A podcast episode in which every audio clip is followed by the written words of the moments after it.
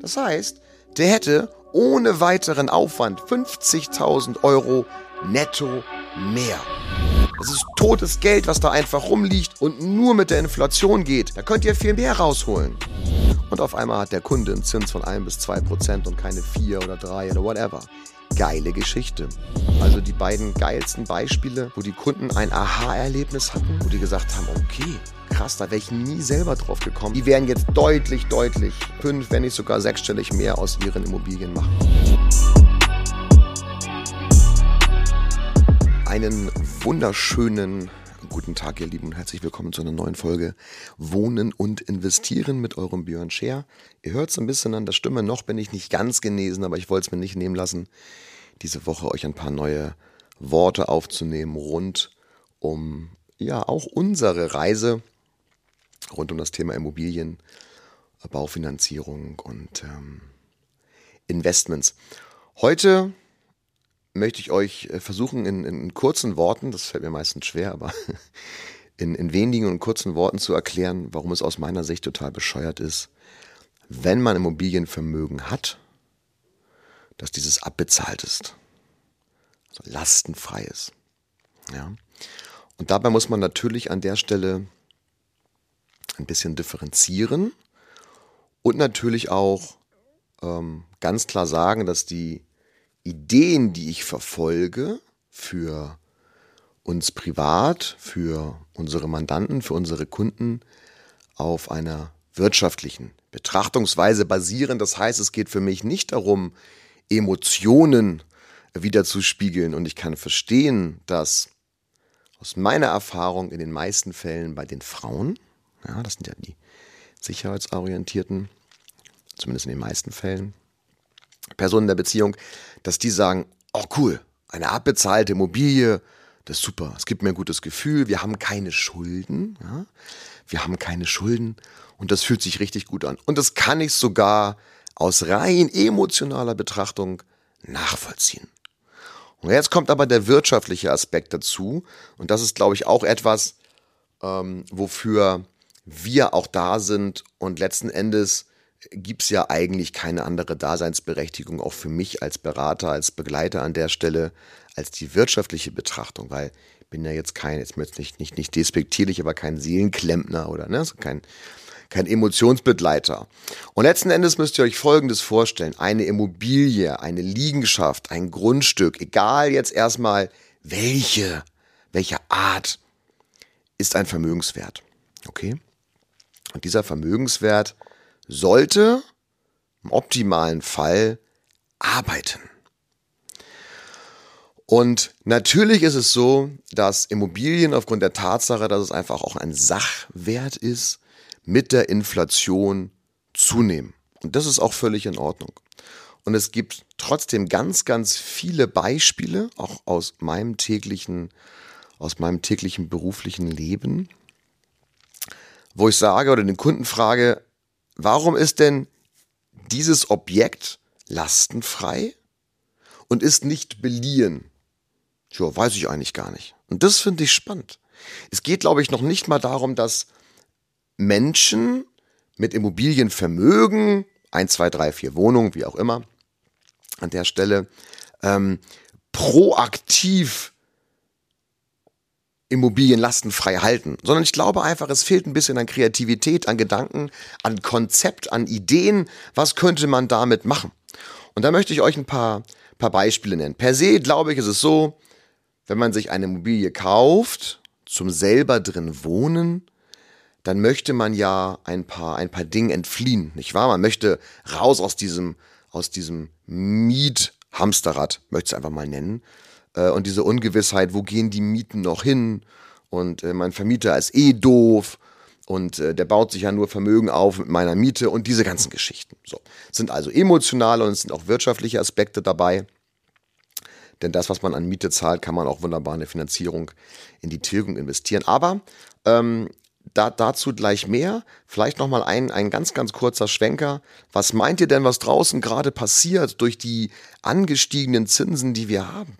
Da gibt es Menschen, die wollen sich gar kein Eigentum zum selber drin wohnen mehr leisten. Ich rede ganz bewusst von wollen und nicht von können. Sie könnten es immer noch. Aber die Raten, die jetzt aufgerufen werden, ich sag jetzt mal, für 500.000 Euro Darlehen 2.500 Euro, ist einfach etwas, was bei vielen Menschen too much ist. Die wollen es einfach nicht, sie sehen es nicht ein. Was nachvollziehbar ist, aus meiner Sicht total nachvollziehbar. Ähm, und die sagen sich, oder dann wohne ich doch lieber weiter zur Miete und kaufe mir Wohnungen zum Vermieten und habe dadurch später meine eigene Miete gedeckelt. Denn das ist doch eigentlich das Ziel. Wir wollen doch später, die Betonung liegt auf später, mietfrei wohnen. Es ist nie, dass ich jemanden höre, der sagt, ey super, ich möchte mit 50 mietfrei sein, ja, oder sowas. Das fühlt sich vielleicht toll an, aber warum? Noch sind wir doch in der Erwerbstätigkeit. Ja? Wir sind doch dabei, Geld zu verdienen. Wir werden doch auch durch Gehaltserhöhung und so weiter, werden wir doch mehr verdienen. Warum sollten wir also mit 50 unser eigenes Häuschen abbezahlt haben schon? Die Frage stelle ich mir. Und trotzdem gibt es natürlich wirtschaftliche Aspekte, die das, ähm, die das bestätigen, wo ich sage, das eigene Häuschen schnellstens abbezahlen, ja. Aber jetzt komme ich zu einem zu Punkt. Vorgestern saß ein guter Bekannter bei mir hier im Büro und ähm, da sprachen wir so ein bisschen. Und dann sagt er, ja, okay, was kann ich denn noch machen, so an Vermögen aufbauen? Und dann sprachen wir mal ein paar Dinge. Und dann fragte ich ihn so, ja, er wohnt doch zum, zum, zum, zum äh, im Eigentum, ne? Sagt er, ja, ja. Unser Häuschen ist seit äh, fünf Jahren abbezahlt und der ist, ähm, der ist 47. Und dann sage ich, okay, ist abbezahlt und was habt ihr damit vor? Ja, ist abbezahlt und wir haben da keine Miete. Und dann sage ich, okay, überlegt doch bitte mal, jetzt mache ich es für euch ganz, ganz plakativ. Das ist jetzt vorher auch nicht durchgerechnet, aber aus dem Alltag kann ich euch folgende Gedanken mitgeben. Wenn man jetzt diese Immobilie, die er dort hat, beleihen würde und man würde sich mit diesem Geld, was man von der Bank bekommt, indem man an Lasten eine lastenfreie Liegenschaft beleiht, man würde sich davon eine Wohnung kaufen und die Ausgaben für dieses Darlehen decken sich mit den Einnahmen der Wohnung. Also ich habe keine Mehrbelastung an der Stelle. Und ich lasse diese Wohnung einfach die nächsten, ich meine, der ist 47, ich lasse ihn bis 67 arbeiten. Ich lasse diese Wohnung einfach nur 20 Jahre laufen. Ich mache bewusst eine Finanzierung für 20 Jahre. Okay? Und verkaufe danach die Wohnung. Meint ihr in einer vernünftigen Lage, eine Wohnung in 20 Jahren nimmt an Wert zu oder nimmt an Wert ab? Ich bediene also das Darlehen und wenn ich es ganz rudimentär denke und vielleicht macht diese Wohnung nur in 20 Jahren, ich lasse mal jetzt Inflation, die ist eh zu heftig, aber ich lasse es mal außen vor und sage, die Wohnung würde 50.000 Euro mehr, 50.000 Euro Gewinn abwerfen. Und da wir nach 10 Jahren ja verkaufen, ist es ja auch steuerfrei. Das heißt, der hätte ohne weiteren Aufwand 50.000 Euro netto mehr. Ich glaube, das wird sogar, würde sogar noch mehr werden netto. Aber scheiß mal in dem Fall erstmal jetzt drauf. Es geht mir um den Gedanken. Jetzt kann der, bedingt durch die Tatsache, dass er eine Kapitalanlage gekauft hat, also eine, ein vermietetes Objekt hat, kann er ja sogar noch die 2% AFA auf den Gebäudeanteil jedes Jahr ziehen, also steuerliche Vorteile daraus ziehen. Ja. Und das ist so ein bisschen der Punkt, das ist mal ein Beispiel. Jetzt kommt ein anderes Beispiel. Jetzt sehe ich im System ein Clearing von einem neuen Mandanten. Und in diesem Clearing sehe ich, der hat, ich glaube, drei Mehrfamilienhäuser und eine Wohnung, eine Wohnung, die ist lastenfrei. Mehrfamilienhäuser bis zum Rand Berlin und die eine Wohnung ist lastenfrei. Wert war so 170, 177.000 ungefähr. Und sein Häuschen läuft in vier Jahren die Zinsbindung ab. Das heißt, in vier Jahren werden bei seinem eigenen Haus ungefähr, Pi mal Daumen, 250.000 Euro Restschuld sein. So. Und da habe ich ihn gefragt, was hast du denn vor? Entschuldigung. Was hast du denn vor, in vier Jahren mit dieser Restschuld zu machen? Willst du jetzt ja, auf Risiko gehen und warten, wie in vier Jahren die Zinsen sind? Und seid mal nicht so leichtgläubig, dass die wieder sinken werden bis zu dem Zeitpunkt, sondern ich glaube eher, dass wir in Zukunft mal wieder auch eine 6 haben werden. Aber das ist jetzt meine persönliche Meinung. Das heißt, wenn ihr nichts den Zufall überlassen wollt, sollte man jetzt ja aktiv werden. Okay, d'accord. Dann sagt er, nee, das ist, fühlt sich irgendwie sowieso alles doof an. Das ist so die einzige Variable, die ich habe. Weil wisst ihr, bei Kapitalanlagen ist es so, wenn die vermietet sind, Immobilien, ähm, und die Finanzierung passt nicht mehr, aus welchen Gründen auch immer. Ja, dann verkauft man halt diese Einheit, diese Liegenschaft, nimmt den Gewinn mit und sagt sich, okay, war eine gute Geschichte bis hierher. Aber das können wir doch nicht mit unserem eigenen Häuschen machen ja, wo die Kinder groß werden, wo man soziale Kontakte drumherum hat und so weiter und so fort. Das macht ja keiner. So. Und jetzt kommen wir zum entscheidenden Punkt. Und dann sage ich, okay, warum ist denn jetzt diese eine Wohnung von dir abbezahlt? Und dann sagt er, ja, weil ich damit auch die anderen so ein bisschen refinanziere. Sage ich, grundsätzlich guter Gedanke. Aber dieses Vermögen dieser Wohnung, jetzt kommen wir mal auf den Punkt, das Vermögen dieser Wohnung bei diesem Kunden oder das Vermögen des Hauses bei dem Kunden von eben, den ich euch geschildert habe, arbeitet nicht. Das ist totes Geld, was da einfach rumliegt und nur mit der Inflation geht. Da könnt ihr viel mehr rausholen. Und da habe ich ihm Folgendes vorgeschlagen, und das aber jetzt schon wirklich die hohe Kunst des Konzeptsbauens. Ich sage, was wäre denn, wenn wir heute einen Zins uns sichern von 1 bis 2 Prozent, Thema Bausparen, damit die 250.000 Euro in vier Jahren mit 1 oder 2 Prozent weiterfinanziert werden können. Sagt er, findet er grundsätzlich gut. Was muss ich machen? Sage ich es ganz einfach. Sorry again. Wir nehmen diese Wohnung, die du hast, beleihen diese Wohnung mit Pi mal Daumen 100.000 Euro. Das müsste ich jetzt nochmal ausrechnen, die Tage. Also wir beleihen diese Wohnung mit 100.000 Euro machen einen Bausparer über 350.000 Euro, nehmen die 100.000 Euro, stecken die in den Bausparer, lassen das vier Jahre liegen. Dann wird der Bausparer zuteilungsreif mit 350.000. Von den 350.000 nehmen wir 100.000, zahlen das der Bank zurück für die mit der Wohnung, die wir beliehen haben, weil wir ja nur vier Jahre eine Zinsbindung genommen haben. Es geht auch weniger als zehn übrigens. Und die restlichen, mit den restlichen 250.000 Euro lösen wir die Restschulden ab fürs Haus. Und auf einmal hat der Kunde einen Zins von 1 bis 2 Prozent und keine 4 oder 3 oder whatever. Geile Geschichte. Jetzt können wir zusätzlich, weil wir das Darlehen auf einer Kapitalanlage aufgenommen haben, auf dieser Wohnung, die Zinsen steuerlich noch absetzen. Den Bausparvertrag, den wir abschließen, auch die auch abschließen, auch die Kosten können wir sozusagen, weil wir es ja für eine Kapitalanlage vorhaben, später steuerlich absetzen und Logischerweise haben wir damit unser eigenes Häuschen mit möglichst wenig Zins beliehen, weil die Zinsen bei einem eigengenutzten Objekt können wir steuerlich nicht abschreiben, die Zinsen bei einem vermieteten Objekt dagegen zu 100 Prozent. Heißt im Umkehrschluss so ein bisschen auch als Fazit, wenn ihr eigene Objekte habt, dann würde ich als erstes mal sehen, dass ihr die lastenfrei bekommt dass ihr die entschuldet bekommt, weil steuerlich können wir das nicht absetzen. Die Finanzierung, die Zinsen im Rahmen der Baufinanzierung.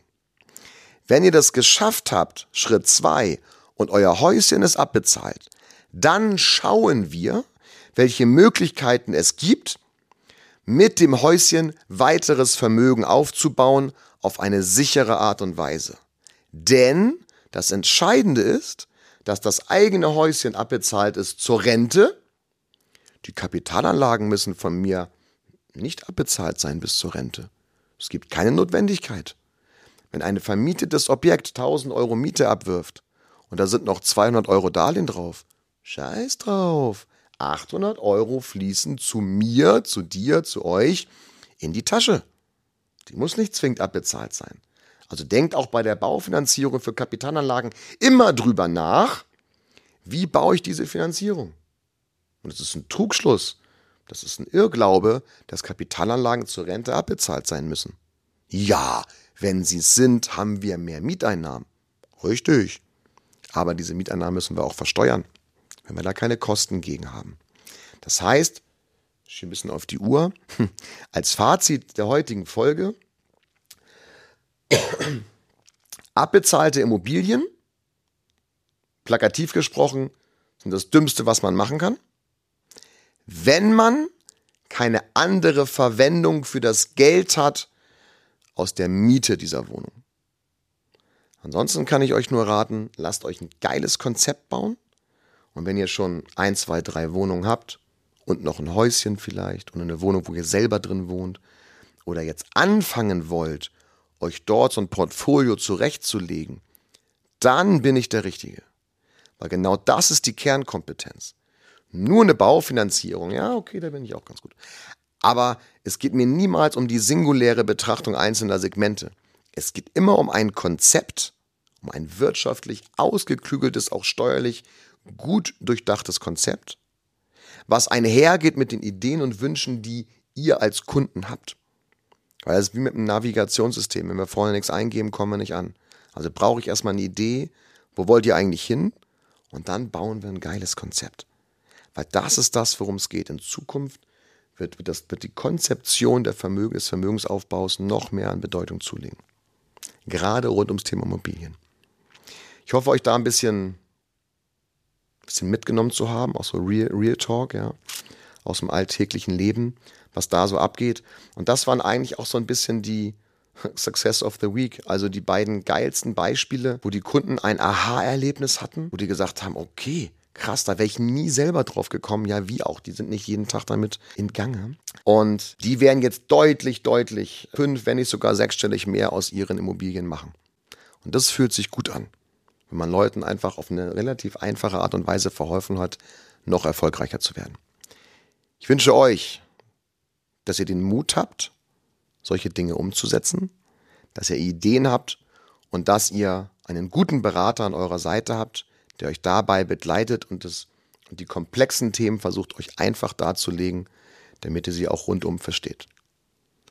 Und unabhängig davon, ob ihr einen habt oder nicht, meldet euch gerne und dann schauen wir uns mal eure Situation individuell an.